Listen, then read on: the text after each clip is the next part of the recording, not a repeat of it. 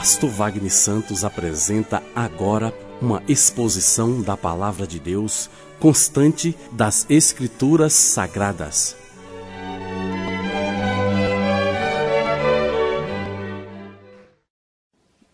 Salmo 23, por favor, o título da mensagem de hoje é Sobre os Cuidados de Deus. Salmo 23. O Senhor é meu pastor, de nada terei falta. Em verdes pastagens me faz repousar e me conduz a águas tranquilas. Restaura-me o vigor, guia-me nas veredas da justiça, por amor do seu nome. Mesmo quando eu andar por um vale de trevas e morte, não temerei mal algum, porque tu estás comigo. A tua vara e o teu cajado me protegem. Preparas um banquete para mim, à vista dos meus inimigos. Tu me honras ungindo a minha cabeça com óleo e fazendo transbordar o meu cálice. Sei que a bondade e a fidelidade me acompanharão todos os dias da minha vida. E voltarei à casa do Senhor enquanto eu viver. Amém? Coisa linda, meu. Linda. Vocês podem orar por mim, por favor? Estender as suas mãos. Santo de Israel, Espírito Santo. Clamo pela tua presença nessa noite, Pai, que tu possa me usar como teu instrumento. Que tu possa, Senhor, transformar mentes, corações, trazer conforto, consolo, sustentar tuas ovelhas aqui nessa noite, Pai. Fala conosco, Pai querido. Que eu não seja um obstáculo à pregação da tua santa palavra, que nunca volta vazia. Muito obrigado por esse privilégio, Pai. Eu te agradeço em nome de Jesus. Amém. Dá um abraço, mas dá um abraço legal. Vira para trás assim, ó. Vira para trás dá um abraço. Não tem lugar melhor do que um abraço, meu irmão. Não tem contraindicação. Podem sentar. Não há contraindicações para abraços, viu? Não faz mal, só traz cura, conforto. Então, querido, o título dessa mensagem é Sobre os Cuidados de Jesus. Não, eu preguei sobre esse texto aqui no primeiro ano da nossa igreja, e naquela ocasião eu falei sobre os sete nomes de Deus: Jeová Rafa, o Senhor que nos cura, Jeová Shalom, o Senhor é a nossa paz, Jeová Tsikenu, o Senhor é a nossa justiça, Jeová Chamar, o Senhor está sempre presente, Jeová Jirê, aquele que nos sustenta, nossa provisão, Jeová Tsikenu, a nossa justiça. E hoje eu queria dar uma outra abordagem sobre esse salmo. Estou voltando nele cinco anos depois para dar uma outra abordagem, porque ele é um salmo extremamente rico. Ele foi composto pelo rei Davi. E eu creio que talvez seja um dos textos mais conhecidos das Escrituras Sagradas. Acho que todos os católicos, protestantes, ortodoxos, todos conhecem o Salmo 23, escrito pelo rei Davi. E o rei Davi, ele escreveu quando ele diz que o Senhor, ele está falando da pessoa de Deus, mas o nosso Deus é um Deus trino, é Deus Pai, é Deus Filho, Deus Espírito Santo. Ele está dizendo que o nosso Deus visualiza o nosso Deus como um pastor de ovelhas. E as ovelhas somos nós. E ele teve essa experiência de ser um pastor de ovelhas, o rei Davi. Tanto é que quando ele, ele vai travar aquele combate com, contra aquele matador terrível, contra aquele soldado invencível que era do Elias, tinha 16 anos no máximo, ele se apresenta ao rei Saul, o rei de Israel, e se coloca como voluntário para lutar, para guerrear. E Saul fala: "Você não passa de um menino". Ele fala: "Não, mas eu sou pastor das ovelhas do meu pai, e eu protegi as ovelhas do meu pai e tive que lutar contra um leão, tive que lutar contra um urso, matei um leão, matei um urso, e por isso eu tô, em nome do Senhor dos exércitos, eu vou enfrentar essa pessoa. Ele, na mente dele, tinha muito claro o que, que era um pastor. O que, que o pastor fazia? O Salmo 23, ele é um salmo tão rico que ele é a própria vida do cristão. O cristão que entregou a sua vida a Jesus Cristo está debaixo da proteção de Jesus Cristo e que o Espírito Santo cuida desse cristão, cuida dele como se fosse uma ovelhinha. Quem é ovelha de Jesus aí, irmãos? Fala, amém, querido. Nós somos, né?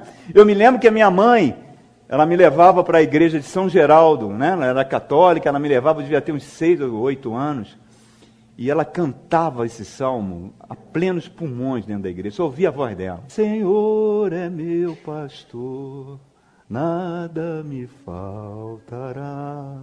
O Senhor é meu pastor que me conduz, nada me falta. Ela enchia a nave do tempo com cantos dela. E eu hoje percebo que muitas vezes ela estava cantando, nós éramos uma família muito pobre, e ela estava cantando porque naquele cântico que ela estava fazendo, ela estava recebendo sustento, ela estava recebendo força, ela estava recebendo apoio para prosseguir uma vida muito difícil que a gente vivia. Coisa mais linda, eu olho esse salmo, eu vejo esse salmo como um conforto, como um consolo, como um travesseiro para momentos de crise, para momentos de cansaços. E eu me pergunto por que, que o rei Davi, que a Bíblia diz que era um homem que tinha o coração segundo Deus, um homem que teve o privilégio, a honra do Messias, do Senhor Jesus Cristo, ter vindo da linhagem dele, ser um descendente dele. Por que, que ele escreve esse salmo? Quais os benefícios que esse salmo tem para mim hoje? E é sobre isso que eu queria falar nessa noite. Quais são os benefícios que posso empregar na minha vida hoje? Vamos navegar juntos nesse salmo? Olha aí o verso 1. Vamos voltar no verso 1. Ele fala assim: O Senhor é meu pastor, de nada terei falta. Então, duas coisas eu percebo aqui. O rei Davi, ele está se colocando numa posição de ovelha. O pastor é um pastor de ovelha. Então ele se coloca numa posição de ovelha. E a ovelha, para sobreviver, irmãos, principalmente aquelas ovelhas da, da, região da Palestina, ela tem que estar numa estreita dependência do pastor. Uma ovelha, digamos assim, entre aspas, seja uma ovelha rebelde, ela é um alvo fácil na mão de um predador, na mão do lobo. Então ela precisa estar o tempo todo sob os cuidados do pastor. Por isso que Jesus quando ele conta aquela parábola da ovelha perdida, quando ele diz que o pastor tem cem ovelhas no aprisco, uma se desvia e aquele pastor sai atrás daquela ovelha que se perdeu, que está desgarrada, encontra a ovelha machucada, ferida, coloca ela nos ombros, traz de volta para o aprisco com maior alegria, com maior felicidade. Ele diz que a mesma alegria nosso Deus sente quando um pecador entrega a sua vida a Jesus Cristo. Diz que a festa no céu, irmão. E a festa no céu deve ser uma festa muito legal. Muito legal. Nós vamos participar dessas festas, irmão. Por que, que ele fala, eu sou ovelha?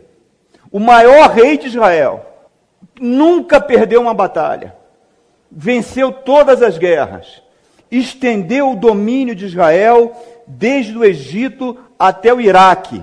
Nunca as fronteiras de Israel foram tão grandes como na época do rei Davi. Um rei que Deus transformou ele num rei invencível.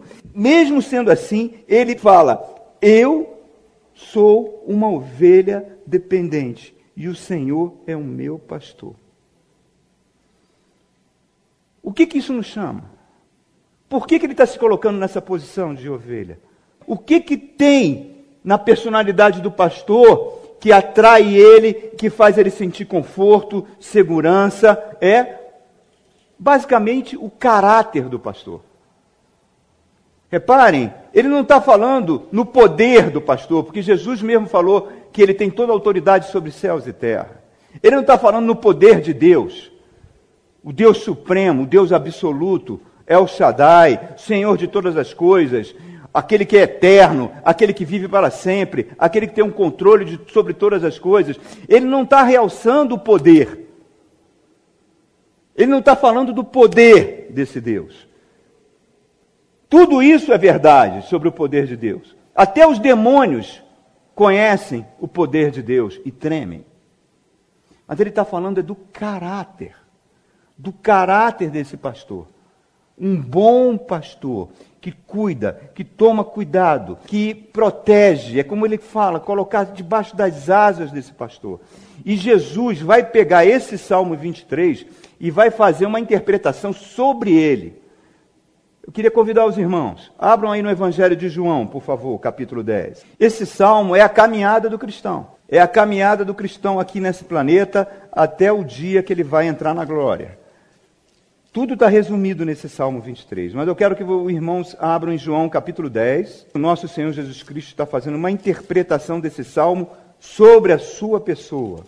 Em verdade, em verdade vos digo: aquele que não entra no aprisco das ovelhas pela porta, mas sobre por outro lugar, é ladrão e assaltante. E aquele que entra pela porta é o pastor das ovelhas. Então Jesus está falando o seguinte: existe um aprisco onde as ovelhas estão. E o verdadeiro pastor entra pela porta.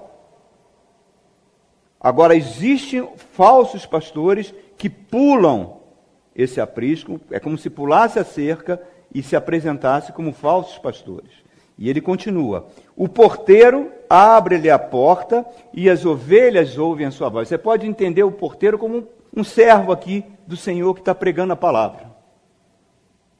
É como se nós abríssemos a porta da igreja, a igreja fosse esse aprisco e a voz, a voz de Jesus Cristo está sendo pregada nessa noite. Continua. Ele chama as suas ovelhas pelo nome e as leva para fora. Depois de conduzir para fora todas as suas ovelhas, ele vai adiante delas, e estas o seguem, porque conhece a sua voz. Mas nunca seguirão um estranho. Na verdade, fugirão dele, porque não reconhece a voz de estranho. Quer dizer, uma ovelha de Jesus, irmãos, para sobreviver, precisa reconhecer a voz do Senhor. Questão de sobrevivência. Ele continua. Jesus usou essa comparação mas eles não compreenderam o que, que ele estava falando. Não estavam entendendo a palavra. Então Jesus afirmou de novo: Eu vos digo a verdade. Eu sou a porta das ovelhas. Todos que vieram antes de mim eram ladrões e assaltantes, mas as ovelhas não os ouviram. Eu sou a porta. Quem entra por mim será salvo. Entrará e sairá e encontrará pastagem alimento, segurança, proteção. E aí ele continua: o ladrão vem apenas para roubar, matar e destruir. Quem é esse ladrão, irmãos? Jesus fala quem é o ladrão. É o príncipe que governa esse mundo. Satanás. Ele diz que tem uma única missão: matar, roubar e destruir. E nós vivemos em tempos dessa geração moderna que considera essas forças espirituais como folclore. Mas ele continua: Eu sou o bom pastor. O bom pastor dá sua vida pelas ovelhas. O assalariado não é o pastor a quem as ovelhas pertencem. Assim, quando ele vê o lobo, abandona as ovelhas. Então o lobo ataca o rebanho e dispersa, e ele foge, porque ele é assalariado. Em algumas versões fala, ele é mercenário. Então ele está falando de pessoas que se dizem pastores, mas que estão preocupados apenas em saquear as ovelhas. E que quando chega a luta, quando, quando as forças do inferno se levantam contra a ovelha, esse tipo de pastor não segura as pontas, bate em retirada e as ovelhas ficam à mercê do inimigo. É isso que ele está falando aqui. E ele continua: Eu sou o bom pastor, conheço as minhas ovelhas e elas me conhecem. Assim como o Pai me conhece, eu o conheço, Pai, e dou a minha vida pelas ovelhas. Tenho outras ovelhas que não são desse aprisco. É necessário que eu as conduza também. Ouvirão a minha voz, e haverá apenas um só rebanho e um só pastor. Está chegando um tempo que não haverá mais igreja A, B, C, denominação A, B, C. Haverá apenas um único rebanho. Um único rebanho e um único pastor, que é Jesus Cristo. Então ele está falando desse pastor mau caráter, mercenário, que entrega aos lobos. Os lobos são essas forças espirituais da maldade, irmãos, que dominam esse mundo, que estão dominando esse mundo. E Cristo cuida, Cristo alimenta, Cristo tem responsabilidade sobre as suas ovelhas. E como o rei Davi, que era tão poderoso, ele se coloca numa posição de extrema dependência desse, desse pastor. Se coloca debaixo da proteção dele. Porque quando ele diz nada me faltará, ele não está falando porque Jesus é poderoso, não. E quando ele diz nada me faltará, é porque eu confio no caráter dele. E a confiança que eu tenho no caráter de Cristo é que me dá segurança. Porque Ele é um pastor que sabe das minhas necessidades. Um pastor de ovelhas sabe quando a ovelha precisa do pasto. Um pastor de ovelhas sabe quando o pelo da ovelha está tão pesado que precisa ser tosado. Um pastor da ovelha protege ela das investidas do lobo. Sem o pastor da ovelha, a ovelha está em grande perigo. Está em grande perigo está à mercê dos lobos. E pior do que os lobos, a ovelha está à mercê da sua própria natureza, a nossa própria natureza, que não precisa fazer força nenhuma para pecar. A nossa natureza peca naturalmente, sem precisar fazer força. Por isso nós precisamos do nosso pastor.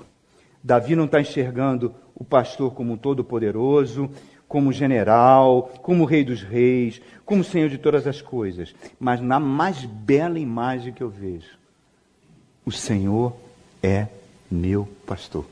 O pastor pega a ovelha, conduz ela pelos vales, pelas montanhas, guarda do perigo, cuida das feridas, carrega no ombro. Por isso que ele está falando: nada me faltará.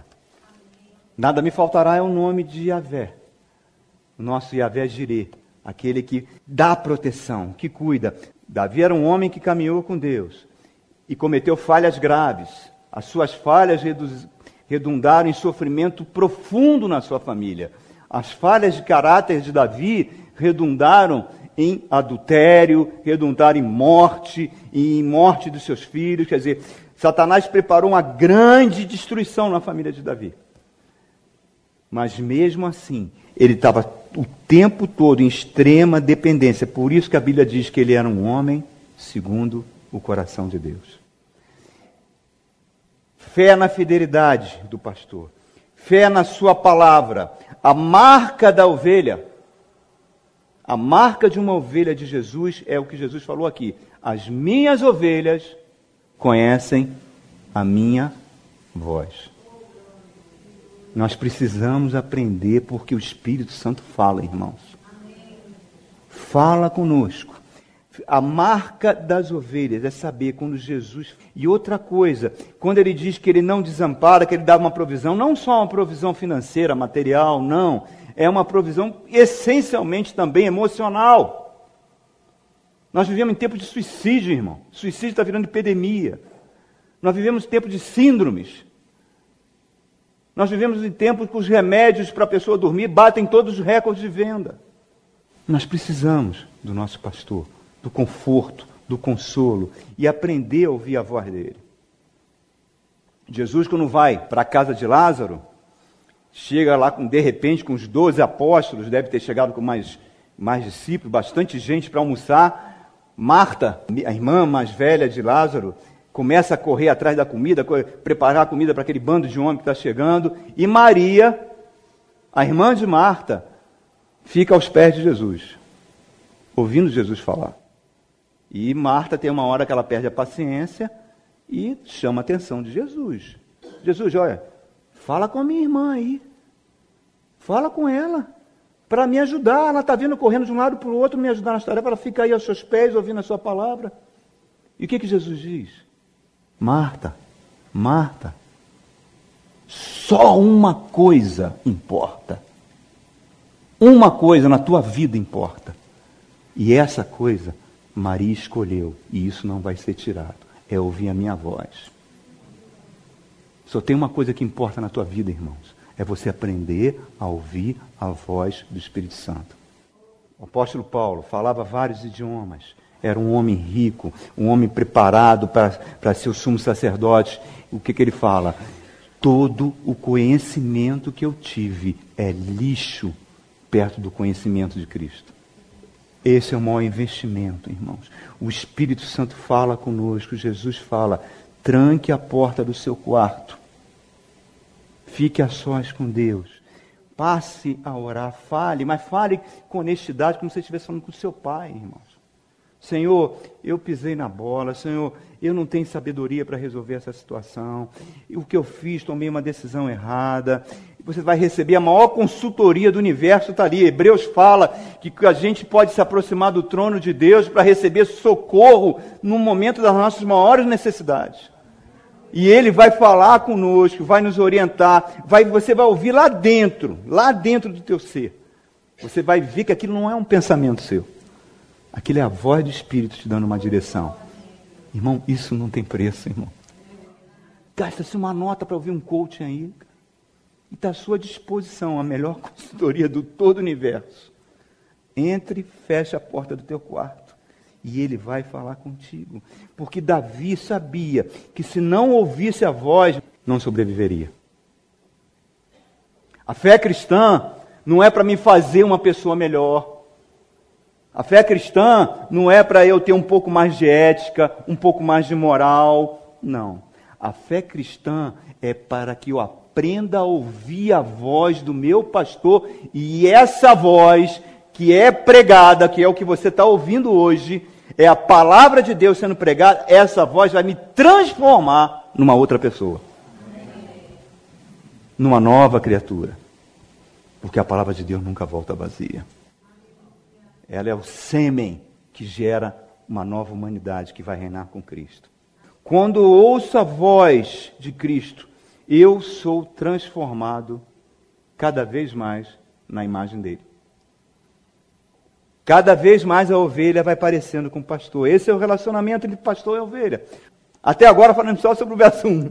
O verso 2, vamos ver lá, queridos. Volte aí, por favor. Verso 2: Em verdes pastagem me faz repousar e me conduz às águas tranquilas. Tem uma incoerência aqui, irmão. Tem uma incoerência. Ovelha não repousa em pastagem. Ovelha não descansa em pastagem.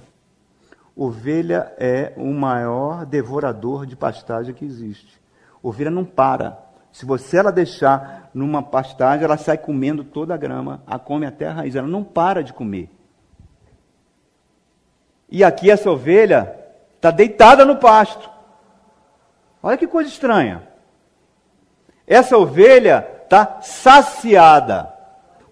Plano que Deus tinha para o ser humano é que ele entrasse no descanso da fé, que ele fosse saciado. Essa ovelha está saciada. Uma coisa que o pecado fez foi transformar o ser humano num bicho insaciável. O ser humano é insaciável, irmão. Se ele ganha, ele quer ganhar mais. A cobiça empurra ele. Se ele tem isso, ele faz um esforço, ele trabalha, ele vira à noite, ele quer ganhar mais dinheiro, depois que consegue, daqui a pouco ele está insatisfeito com aquilo. Ele não se sacia nunca. E para isso ele não mede esforços, ele quer ter mais prazer. Se o prazer não satisfaz, ele entra dentro do vício. Se o vício não satisfaz, daqui a pouco ele corta o pulso. Porque ele é um ser completamente insaciável. Por isso nós temos guerras. Por isso nós temos conflitos. Porque o ser humano é estritamente insaciável, ele não para o tempo todo. Se tiver que sacrificar a família, ele sacrifica. Se tiver que sacrificar os seus filhos, ele sacrifica. Se ele tiver que sacrificar a sua saúde, ele sacrifica. O que importa é a carreira, o que importa é a grana, o que importa é que ele vai conseguir. E depois que consegue, Santo Agostinho falava que ficava um vazio, um buraco na alma humana que só pode ser preenchida por Deus. E aqui a ovelha está saciada. Isso é uma das coisas mais lindas que quando você vem para Jesus, você pode ter suas necessidades de, e os seus anseios de querer ter um trabalho melhor, querer ter um emprego melhor, ter objetivos na vida de prosperar. Isso é saudável, irmãos. Mas quando você tem o Espírito Santo e começa a ouvir a voz dele, isso acontece naturalmente, irmãos. Sem sacrifícios da sua família, sem vidas serem dilaceradas. Deus vai te levando de forma natural. De forma natural, porque Ele é o Jeová Jireh. O nosso sustento. Tem uma passagem que eu acho linda, é em Jesus, lá no, no Evangelho de João, no capítulo 6, ele, diante dos judeus, ele faz uma declaração que na cabeça dos judeus deu nó. Como todas as declarações de Jesus, né? Dava nó na cabeça de todo mundo. Mas essa deixou eles revoltados, acharam até que ele estava endemoniado. Jesus compara, fala assim: ó, os seus antepassados, quando saíram do Egito, ficaram 400 anos como escravos, saíram do Egito e atravessaram o deserto. O meu pai mandava todo dia um pão do céu, chamado maná. Os seus antepassados botavam numa bacia e comiam o maná. Não podiam guardar o maná para o dia seguinte, que o maná estragava, apodrecia. Na sexta-feira, que eles podiam coletar aquele maná, porque no sábado era o dia do descanso. Aí o maná durava dois dias. O pão que veio do céu, Jesus fala: Eu sou esse pão. Eu sou o pão da vida. Aquele que comer a minha carne e beber o meu sangue tem a vida eterna. Aí você fala, mas pastor, vida eterna ainda não chegou, ainda falta muito, só lá no céu. Não, a vida eterna é hoje, irmãos. A vida eterna é todo dia que você tranca a porta do seu quarto, se ajoelha e clama o Senhor, você recebe o sustento para um dia. Por isso que nós temos que aprender a ouvir a voz do pastor para que a gente receba o sustento todos os dias. Ele quer criar essa relação de dependência, irmão. Ele quer criar.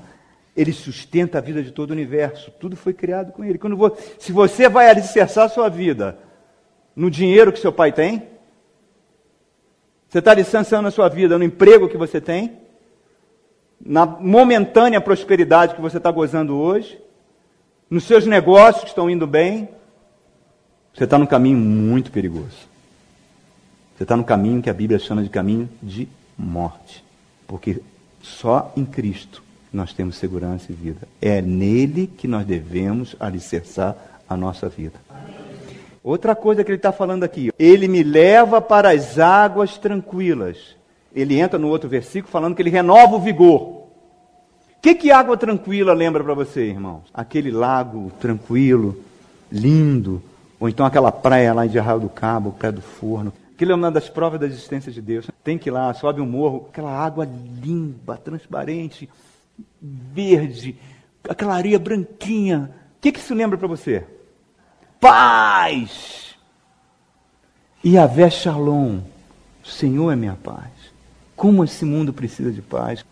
Lá na UNB, eu convivo com os professores e ali tem uns edifícios funcionais que a gente chama de colina, onde os professores moram.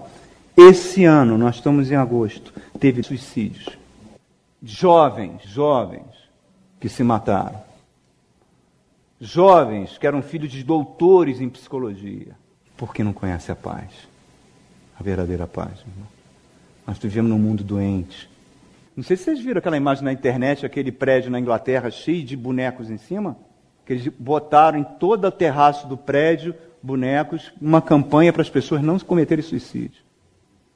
Isso há 10 anos atrás, ninguém pensava nisso. Você não pensava no movimento LGBT.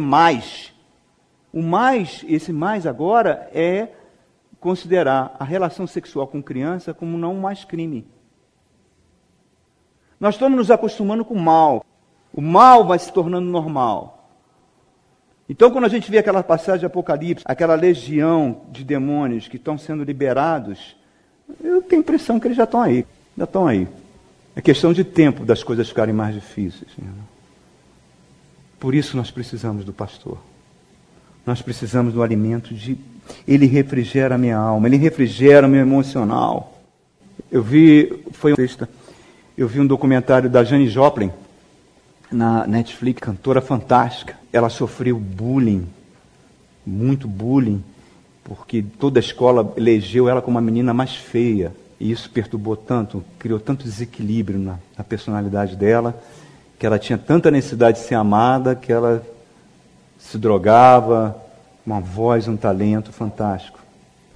Foi desestruturada. E o que nós estamos vendo é isso: as pessoas estão cada vez mais desestruturadas, cada vez mais tendo dificuldades para conviver com o emocional e quando Jesus nos leva para as águas tranquilas, começa na minha vida, e eu creio que começa na sua, por mais conturbada que ela seja, um processo de cura. Nós vamos sendo curados. Nós vamos sendo curados. Nós vamos aprendendo, ovelha vai aprendendo a perdoar, irmãos, que a coisa mais difícil é perdoar. Quem nos feriu, quem nos machucou. Tinha um aluno lá na UNB, ele estava fazendo um trabalho, indo muito bem. Eu falei que teu pai vai sentir orgulho de você. Ele falou que meu pai não está nem aí para mim, professor. Não está nem aí para mim. Ele não está nem aí se eu tiro 10 ou tiro 0, não está nem aí. Eu falei, mas você tem que perdoar teu pai. Independente do que ele te fez, você tem que perdoar, ele é teu pai. Se você quer ter os caminhos abertos na tua vida, perdoe. E a gente foi conversando. Esse semestre eu passei por ele, eu notei que o semblante dele tinha um semblante muito carregado. Ele parecia mais velho do que ele era, e parece que ele tinha rejuvenescido.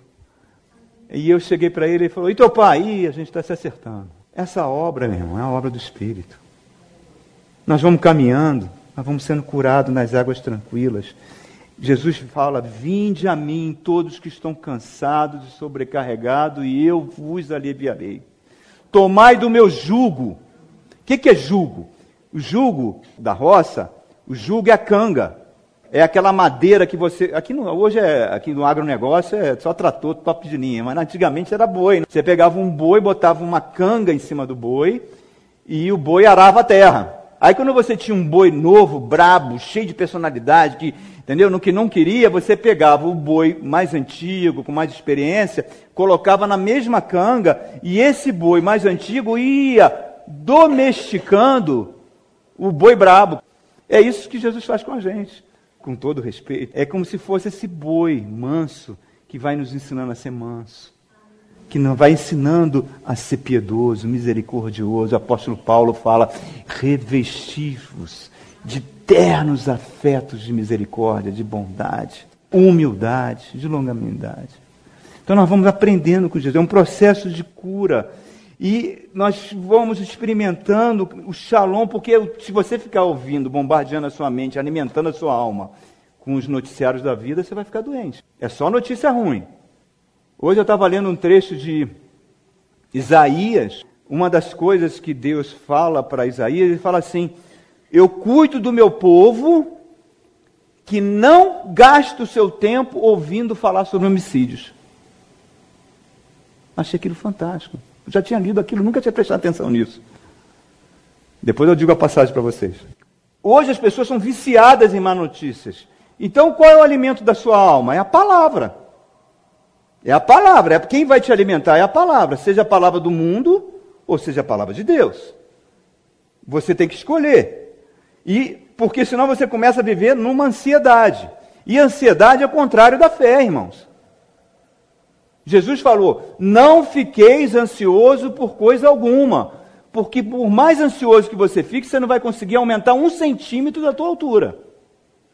Por mais ansioso que você consiga ficar, você não vai ganhar mais um minuto de vida. Pelo contrário, você vai perder. Olha as aves do céu. Não investe na bolsa, não se preocupa com dólar. E Deus as sustenta. E vocês pequeninos, será que vocês não valem mais do que os pardais? Então, ansiedade não é um comportamento que uma ovelha que está nas mãos de Jesus tem que ter, queridos. Águas tranquilas. Se eu não tiver o descanso que Jesus está me oferecendo, eu vou buscar esse descanso aonde? Nos remédios? Para dormir? Nos vícios? Nos vinhos? Aonde eu vou buscar esse descanso? Duas marcas da ovelha. Ele é o meu pastor e eu sou ovelha dependente dele. Jesus falou: sem mim nada podeis fazer. Eu preciso ter essa consciência profunda de carência. Eu preciso saber como é que é a voz do meu pastor. Ovelha que é autossuficiente não pode ser pastoreada, irmão. Não pode. Ovelha teimosa. Pergunta para o teu irmão se ele é teimoso. Pergunta ele. Com amor, com amor. Você é teimoso, irmão? Claro que não, né? Claro que não. Ovelha teimosa é uma coisa triste. Eu falei até aqui de manhã quando eu estava ensinando Tiago. A ovelha teimosa fala assim: Eu sei o que eu estou fazendo. Deixa comigo.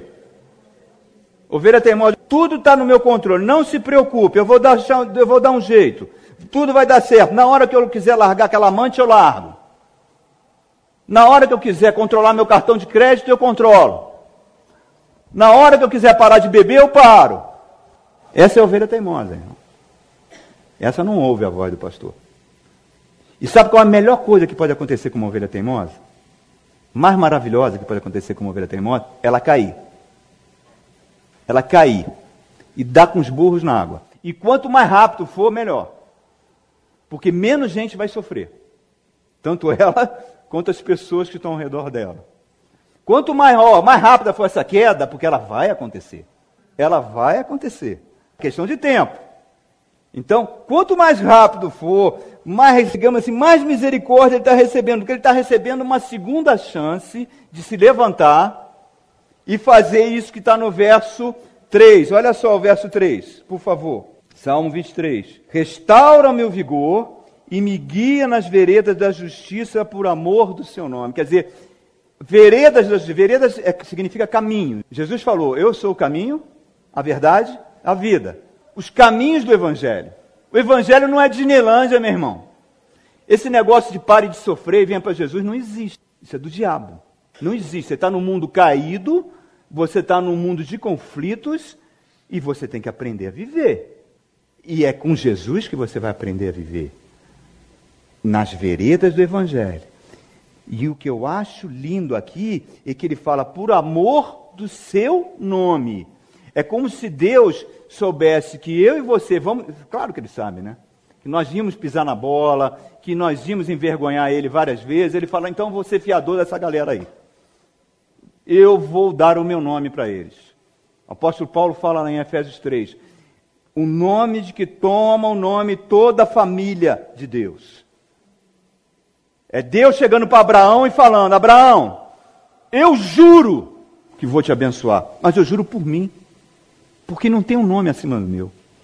Jesus falou: ide por todo o mundo, pregai o evangelho para todas criaturas. Ele não fala seres humanos. Criaturas. Porque enquanto você não tem Jesus, você ainda é criatura. Você só se torna filho de Deus quando está Romanos 8, 14. Todos aqueles que são guiados pelo Espírito Santo são filhos de Deus. É quando Jesus passa a ser o Senhor da sua vida, você se torna filho. Você foi adotado na família de Deus.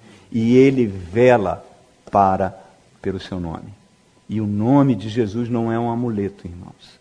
O nome de Jesus é a certeza que eu pertenço à família de Deus. Coisa melhor? Tem gente que é ser da família do Clinton, Bill Clinton, família do Bill Gates, família de Cada família aí que é misericórdia. Kardashian, umas coisas horrorosas dessas. Queira ser da família de Jesus, meu irmão. Porque é essa família que vai reinar com ele, meu irmão. Não é verdade? Aí entramos no verso 4. Verso 4. Mesmo quando eu andar por um vale de trevas e morte, não temerei perigo algum, porque tu estás comigo. A tua vara e teu cajado me protegem. Tem outras versões que falam assim: mesmo que eu ande no vale da sombra da morte, não temerei mal algum. Eu estou diante aqui de um verso extremamente perturbador. Por que, que esse verso está aqui? Porque ele vem falando de água de descanso, ele vem falando de verdes pastos, de saciedade, de controle, de proteção, de amor, Deus nos abastecendo. De repente surge esse verso aqui, um verso extremamente perturbador. Por que, que o meu pastor está me levando para o vale da sombra da morte? Por quê? Por que, que ele me leva? Porque no vale da sombra da morte, às vezes eu experimento o fim de um relacionamento. No vale da sombra da morte, às vezes eu experimento desemprego. No vale da sombra da morte, às vezes eu recebo um diagnóstico de uma doença grave. No vale da sombra da morte, e lembre-se que a sombra às vezes é pior do que a própria morte. O medo da morte acaba sendo pior do que a própria morte. Por que, que ele me leva ali? Por que, que o rei Davi diz a resposta para a gente? Eu não temerei mal algum. No vale da sombra da morte, a ovelha aprende a ficar ligada, ligada, nos olhos fixos no pastor. Jesus fala: Eu vou adiante e as minhas ovelhas me seguem. Você está ali, você não perde Jesus de, de vista. Você está ali, está ligado, você reconhece a voz dele o tempo todo. Ele estarás comigo. O nome de Deus aqui é Adonai chamar. O Senhor é a minha presença. Presente sempre está. Salmo 27, 10. mesmo que abandone a minha mãe e meu pai, o Senhor cuidará de mim, escrito pelo próprio rei Davi. Eu experimentei isso, irmão. Eu fui órfão com 15 anos. Fiquei sem pai e sem mãe. E eu vi que atra consegui atravessar. O meu pai, apesar de estar vivo, praticamente não teve a menor condição de me criar. E eu experimentei e vi o sustento, o cuidado de Deus até hoje. Como é bom, queridos. Porque as ovelhas, quando elas descem e sobem um vale, descem e sobem o vale, a musculatura da ovelha vai ficando mais forte. Então é nesses vales que nós somos fortalecidos. Em outras palavras, é na dor que nós somos fortalecidos. É na luta, é na prova. Por isso que a Bíblia fala que há mais verdade na dor do que no riso. Há mais verdade num funeral do que numa festa. Que absurdo, né? Uma festa e um funeral. Por que, que a Bíblia fala isso? Porque a Bíblia quer mostrar para a gente que a gente está em território hostil, irmãos. Nós estamos num mundo caído, um mundo divorciado de Deus. Não importa a dor que você vai experimentar no vale, importa quem está te conduzindo durante a dor e vai te levar seguro para o outro lado. E uma irmã aqui da igreja que enfrentou um câncer e ela falou, pastor, eu passei a ouvir a voz de Deus nas madrugadas e venci esse câncer com ele. Olha, querido, Daniel passou por isso, Jeremias passou por isso, Elias passou por isso, apóstolo Pedro passou por isso, apóstolo Paulo passou por isso, e todo aquele, toda ovelha de Jesus, sorry, vai ter que passar por isso, irmãos. Não é, Tainá? Tainá estava com diagnóstico de câncer e foi curada num culto de ceia aqui. Ela sabe bem o que eu estou falando, né, querida? Não tem como crescer sem esse vale. Esse é o vale que a gente cresce. Esse é o vale que a gente vai ficar mais forte. E ele fala: O teu cajado me consola. O cajado é para. Pastor usa para afugentar os lobos. E a ponta do cajado é curva. Caso a ovelha caia no buraco, o pastor tem como puxá-la. Porque às vezes, muitas dessas dores somos nós mesmos que causamos. Com nossas condutas, com nossas escolhas. Por isso aí você pergunta, mas pastor, estava tão legal, aquele pasto verdejante, estava tão legal, aquelas águas tranquilas, por que, que eu tenho que passar por esse vale? Senão você vai ficar uma ovelha gorda, irmão. Com um bumbum gigante. Inútil. Aí você vê a pessoa está desempregada, ela está todo dia na igreja clamando por emprego. Clama para o marido, clama por emprego, clama por filho, clama por cura. Aí Deus dá. Aí cadê a pessoa? Tu não vê mais no escuto. Está saciada. E pensa que está tudo legal. E só que Provérbios fala no capítulo 1, verso 31, que a sensação de bem-estar leva o tolo à morte. Olha como a Bíblia é honesta, irmãos como a palavra de Deus é honesta, mostra quem somos, aonde estamos e com quem nós estamos lidando, irmãos. O Senhor é meu pastor, meu pastor. Paga a luz um instantinho só que eu vou projetar uma foto aqui. Tem nada a ver com o que eu estou falando, vocês vão achar que não tem nada a ver. Ó. Mas para mim tem um significado muito grande. Tem um significado muito grande, sabe por quê? Porque no vale da sombra da morte nós sempre temos um novo recomeço. Deus reescreve a sua história. A pedra está azul, né? A pedra está azul contrasta com o amarelo lindo, desses pezinhos lindos do Isaac, meu netinho. Eu estava levando ele na pracinha com a Cristina, peguei ele no colo, cara, curtindo ali. De repente, Cristina com muito amor falou: É, Wagner, lembra que muitas vezes você não teve tempo para fazer isso com as suas filhas? Super certo. Como era bobão, cara, tolo como priorizava coisas que não deveriam ser priorizadas. Mas a beleza de andar com Jesus é que ele perdoa o passado. O que, que eu posso fazer? Nós erramos no passado, eu não tinha Jesus, irmão. Aquele Wagner não existe mais. Hoje é um novo Wagner. É uma nova criatura. Então tem um novo recomeço. Aí eu posso chegar nesse pezinho, dar um monte de beijinho nele, irmão. Por quê? Porque Deus está sendo tão bom, está me permitindo um novo recomeço. Quando você vem para Jesus e é ovelha de Jesus, você é perdoado. Mas não fica só no perdão.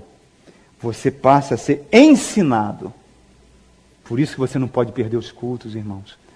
A palavra de Deus, ela que vai fazer vai produzir na sua mente a mente de Cristo. Isso que você está fazendo hoje à noite aqui, ó. Ela está produzindo em você a mente de Cristo. Para você atravessar. E eu vou sendo transformado. Isso só acontece no vale da sombra da morte. Por isso que Jesus muitas vezes deixa a gente ir para lá.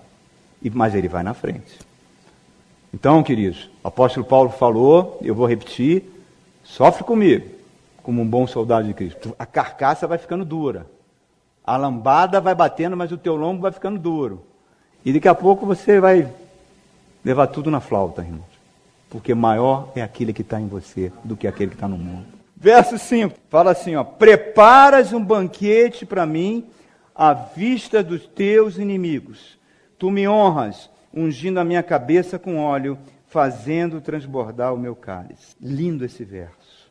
Mas outro verso complicado também. Porque olha só, em outras versões fala assim: tu preparas uma mesa para mim. Na mesa, você está numa posição de sentado, correto? E o que, que ele está dizendo? Quando você se senta. Você se senta, você fica na frente dos teus inimigos. Então o que, que ele está dizendo? Quando você senta, você já está numa posição fragilizada, na frente dos inimigos. Era para você estar tá em alerta. E não numa mesa, se banqueteando, ungindo a sua cabeça, provando do bem melhor. O que, que isso nos ensina? Primeiro a gente tem que saber quem são esses inimigos. Quem são? Bom, o primeiro deles é o que a Bíblia diz, o inimigo das nossas almas, Satanás e seus demônios. Que o único propósito dele no mundo é inutilizar a vida de Jesus Cristo em você. Ele não quer mais nada. Ele quer apenas inutilizar a obra da cruz em você. Esse é o objetivo dele. Então, esse inimigo só tem uma maneira de você resistir a ele. É o que está em Tiago. Submetei-vos a Deus e resisti ao diabo e ele fugirá de vós. Não tem como você fugir de um ser tão poderoso sem submissão a Deus. Porque ele se traveste de anjo de luz. Ele usa ternos maravilhosos, usa roupas, roupas lindas, caríssimas. Não é chifrudo, não é feio. Ele se traveste com anjo de luz, ele te seduz. E o interessante é que a Bíblia fala que ele anda ao derredor querendo devorar. Só que a Bíblia diz que os anjos do Senhor acampam ao nosso redor. Então, os anjos do Senhor estão acampados aqui. Ele está ao derredor, quer dizer, ele está numa circunferência, num círculo mais afastado. Ele não tem como se aproximar, porque os anjos do Senhor estão guardando. Mas ele não precisa se aproximar, porque nós vamos até ele. É nós que vamos a ele. Nós é que provamos da bandeja que ele oferece. Ele fica com a bandeja lá oferecendo, a gente vai lá. Quando você pula a cerca do seu casamento, você está indo lá. Quando você faz algo desonesto para ganhar uma vantagem financeira, você está indo nele. Quando você vê aquele site pornográfico, você está indo nele. E começa o um namoro com ele. E o namoro com ele, nunca vi um acabar bem. Esse é o principal inimigo. O segundo inimigo Somos nós mesmos. A nossa natureza. A nossa natureza que quer colocar tudo em primeiro lugar. Primeiro lugar, minha carreira. Primeiro lugar, meu dinheiro, meu salário. Primeiro lugar, os meus negócios. Primeiro lugar, o meu prazer. Primeiro lugar, tudo que me dá prazer. Aquela natureza que tudo coloca em, em primeiro lugar e os outros estão ali para me servir. Esse é o nosso segundo inimigo a nossa natureza que não aceita críticas. É o apóstolo Pedro falando para Jesus. Jesus fala: Olha, vocês vão me abandonar. Pedro fala: Não, não vou te abandonar, não.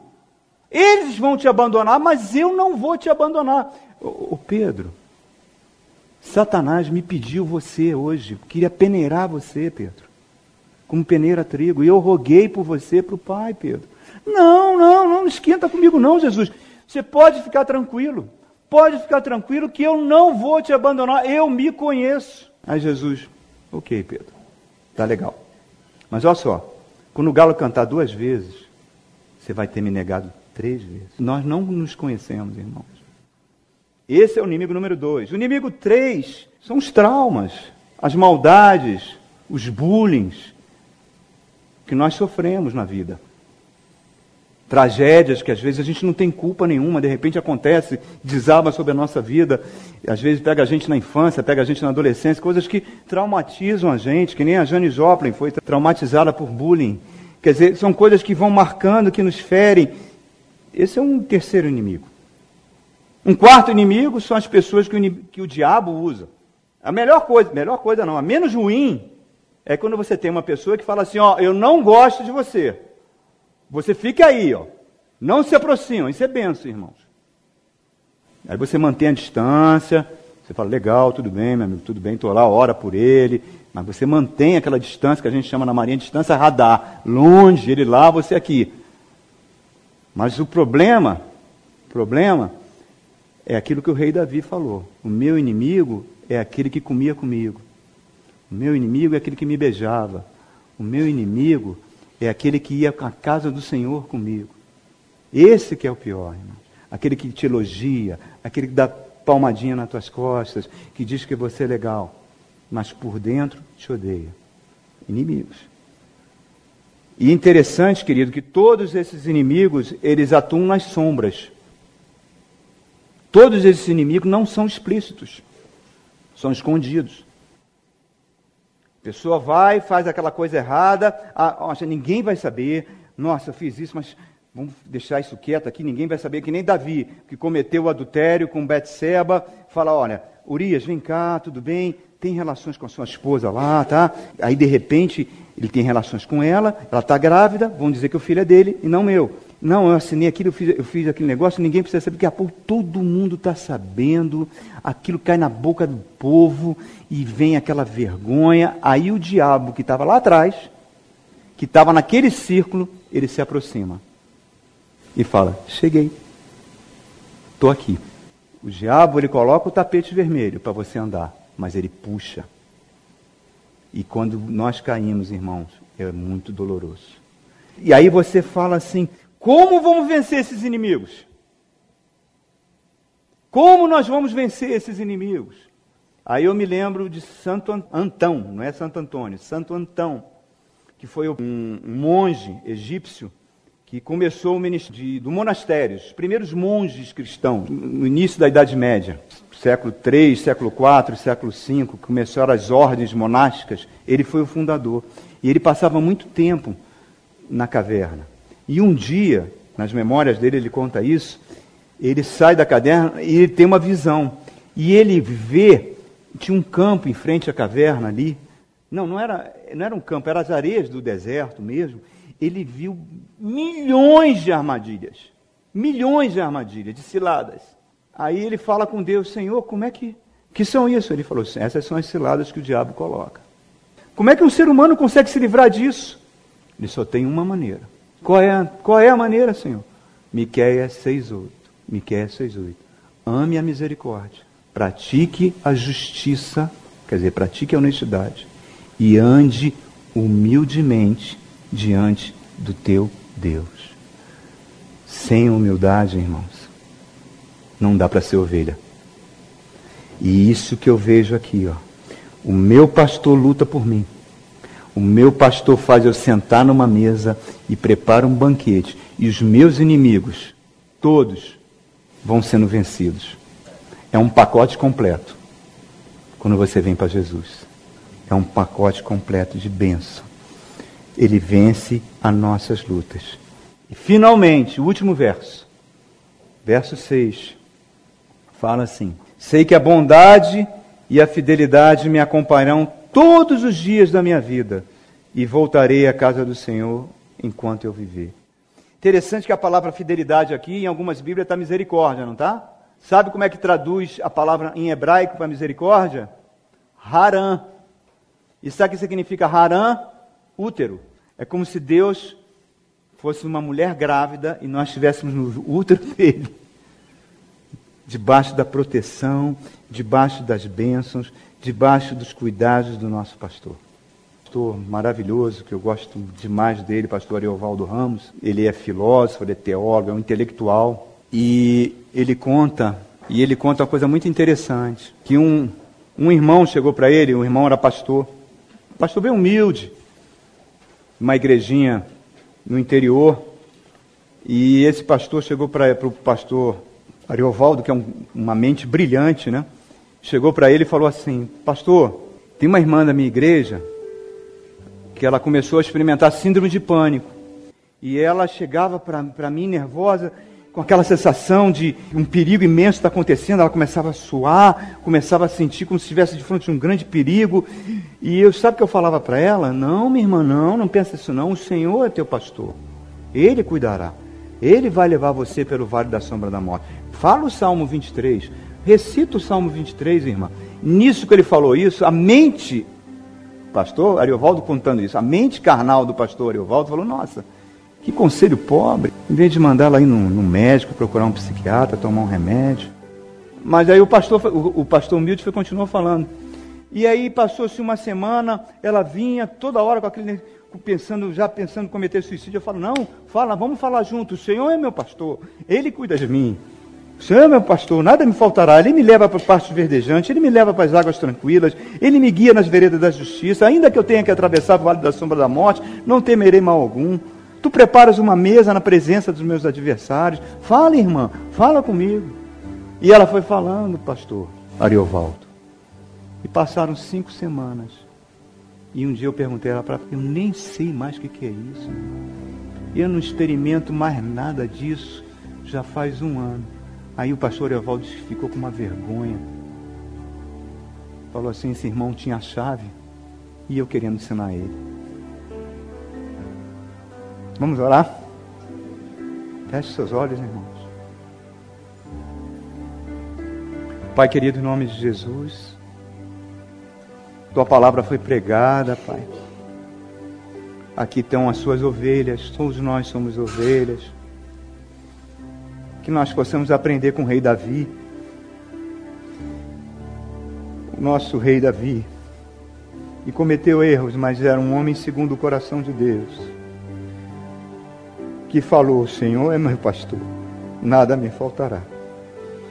E aqui nós temos necessidades, Pai. Tem pessoas que estão convivendo com doenças, tem pessoas que estão passando por lutas, pessoas que estão passando por situações financeiras difíceis, pessoas estão passando por depressão, pessoas estão passando por medo do futuro, por tristezas de relacionamentos que, que estão se acabando. Senhor, tu pediu que eu pregasse essa palavra hoje, porque tu tem um propósito, Pai. Assim como tu trouxe a cura da Tainá, que tu possa trazer curas para cada ovelha sua aqui nessa noite, Pai. Visita cada coração, cada mente. Dá certeza de confiança que os inimigos todos estão sendo vencidos. Que nós não precisamos lutar, nós precisamos apenas descansar em Ti. Que Tu está vencendo todos os nossos inimigos. Que Tu está preparando uma mesa para nós. E Tu fala que nós habitaremos para sempre, para sempre contigo. O crente é aquele que sabe viver, mas que também sabe morrer, como dizia John Wesley, dizia o crente é aquele que sabe viver, mas também sabe como morrer, porque quando ele fechar os olhos, ele já vai estar com o Senhor. Oh, Pai querido, visita cada alma aqui, Pai, cada ovelhinha sua, que nós somos ovelhinhas, com a tua bondade, com o teu suprimento, com a tua benignidade. Consola, conforta cada coração aqui nessa noite, Pai. E como eu tenho certeza que a palavra de Deus nunca volta vazia, que essa palavra fique na memória do teu povo aqui nessa noite, sabendo que tu é um Deus que nos conforta, que nos consola, que passa com a gente pelo vale da sombra da morte, que vai adiante de nós, Pai, levando-nos em segurança. Muito obrigado, Senhor.